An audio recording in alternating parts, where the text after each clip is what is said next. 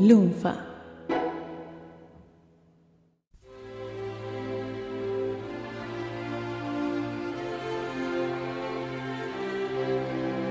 En abril de 1982, un gobierno absurdo nos metió en una guerra inútil. A las dificultades y el retraso que ya históricamente teníamos para enterarnos de las novedades musicales, se sumó una censura explícita a la música cantada en inglés. Este podcast busca recuperar qué pasó ese año y nos perdimos. El año de la explosión post-punk, del new pop. El año que comenzaron los 80 tales como los pensamos hoy. Esto es 1982.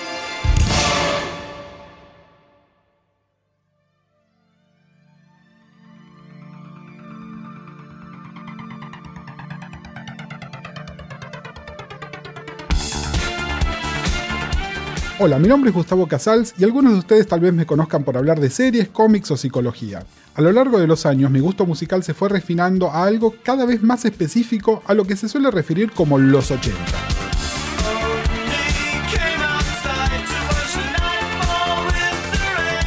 Más puntualmente esos casi 40 meses mágicos entre la salida de Planet Earth en febrero de 1981 y hasta Do They Know It's Christmas en diciembre de 1984.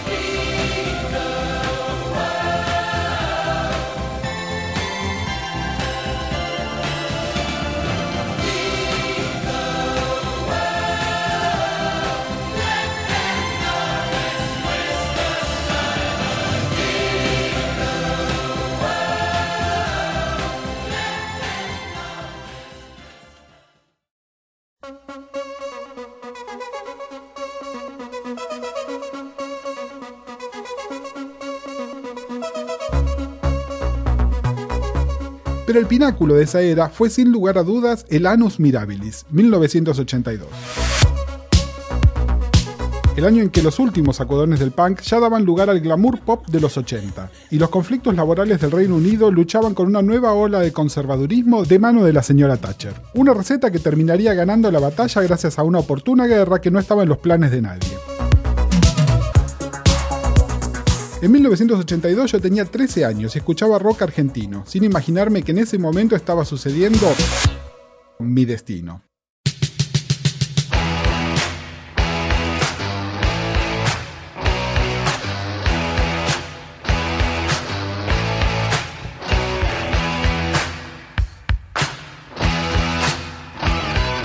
Durante 12 episodios vamos a estar recorriendo cronológicamente qué pasaba con la música en Inglaterra durante 1982.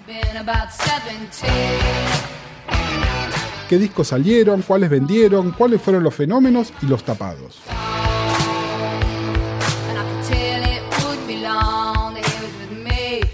¿Cuáles quedaron y cuáles fueron condenados al olvido? Y vamos a tratar de anticipar qué consecuencias tendrían en los años venideros.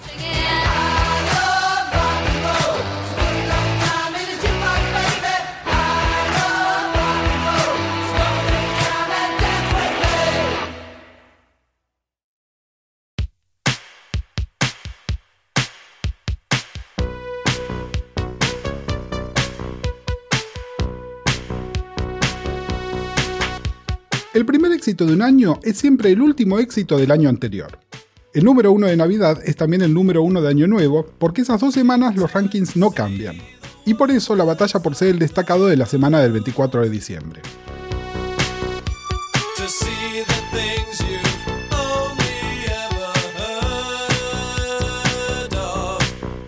1981 fue el año de la Human League, con una seguidilla de cuatro éxitos, cada uno más grande que el anterior. The Son of the Crowd, Love Action, Open Your Heart y lo que hoy nos parece increíble que haya sido el cuarto y último corte de un disco.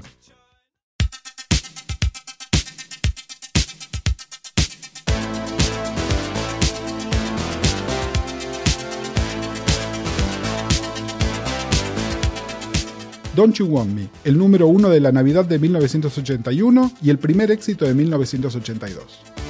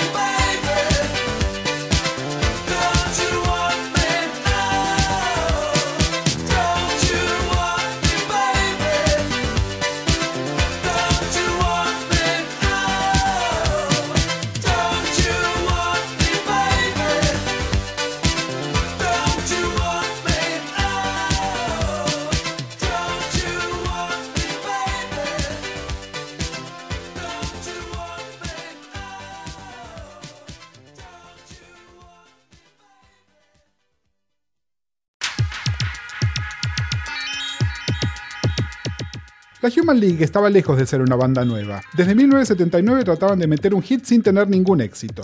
Tan mal les iba que dos integrantes decidieron bajarse y formar su propio grupo, pero me adelanto, vamos a saber más sobre ellos en un par de programas.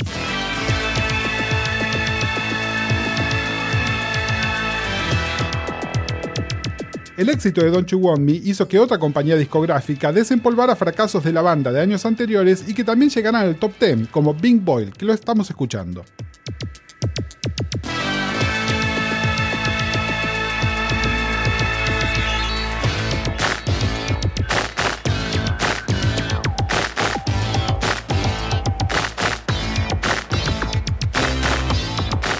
Pero el éxito retro de 1982 fue sin lugar a dudas uno que ya estaba mostrando toda su influencia en la música de la época y lo haría aún más en los años venideros.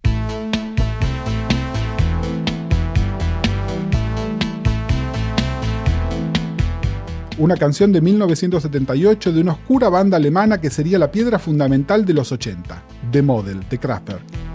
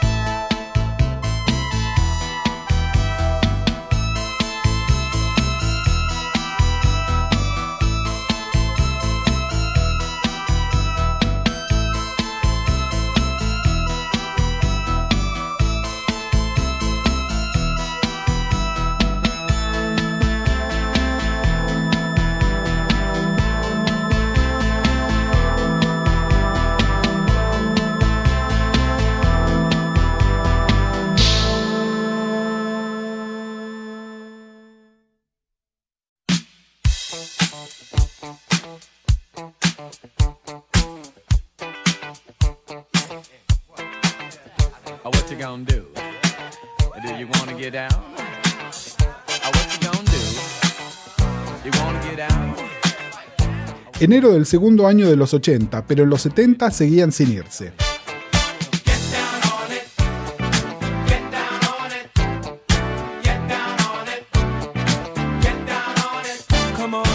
con los últimos estertores de la música disco que nunca fue mala palabra para los ingleses, aún resonando tanto en la radio como en la discoteca y sus referentes de culto vigentes como siempre.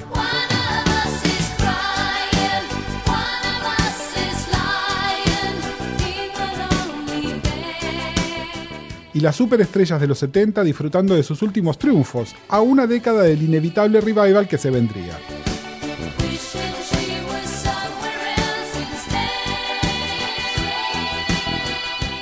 De hecho, ABBA fue tan popular en Inglaterra que desarrollaron a sus propios ABBA, Bucks Fizz.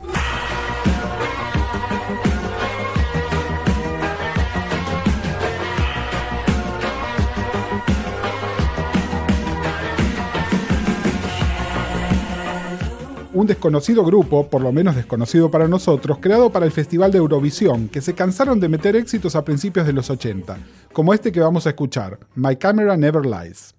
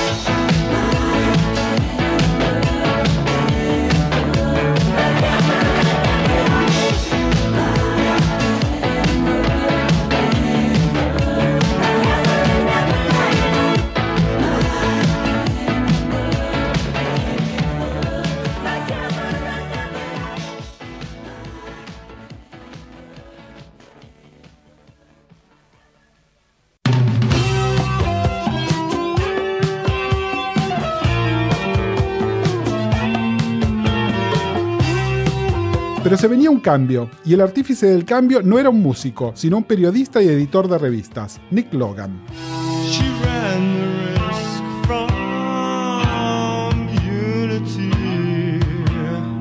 La prensa británica, a través de sus semanarios, el New Musical Express o Enemy y Melody Maker, siempre fue la que marcó la tendencia, construyendo o demoliendo estrellas, fenómenos pasajeros y tendencias.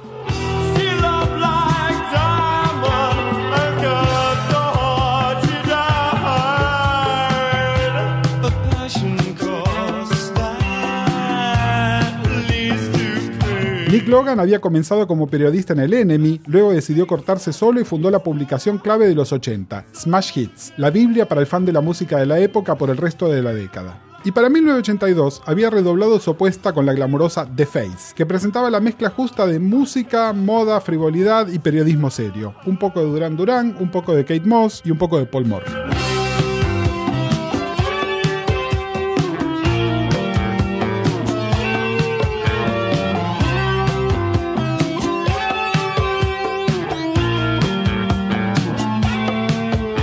Desde los tres medios se hypeaba sin parar un regreso de la música pop, un new pop.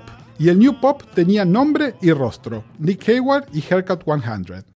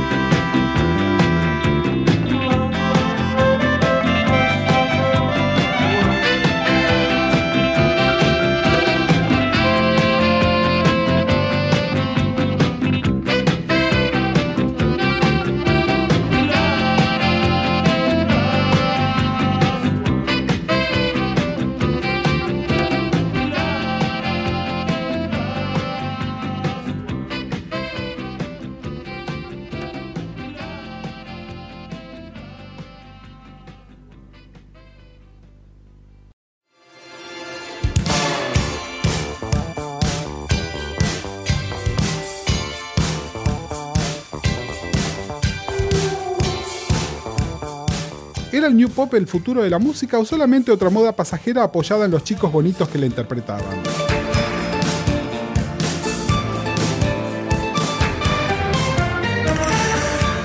tenemos que tomar a la Human League y a Kraftwerk como la señal de que las guitarras estaban definitivamente muertas,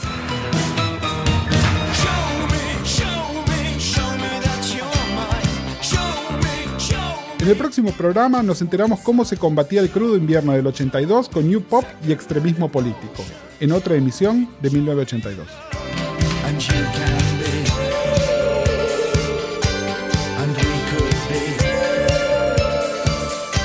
1982 es una idea de Gustavo Casals producida por Lunfa. Si querés escuchar otros episodios, entra a lunfa.fm barra 1982.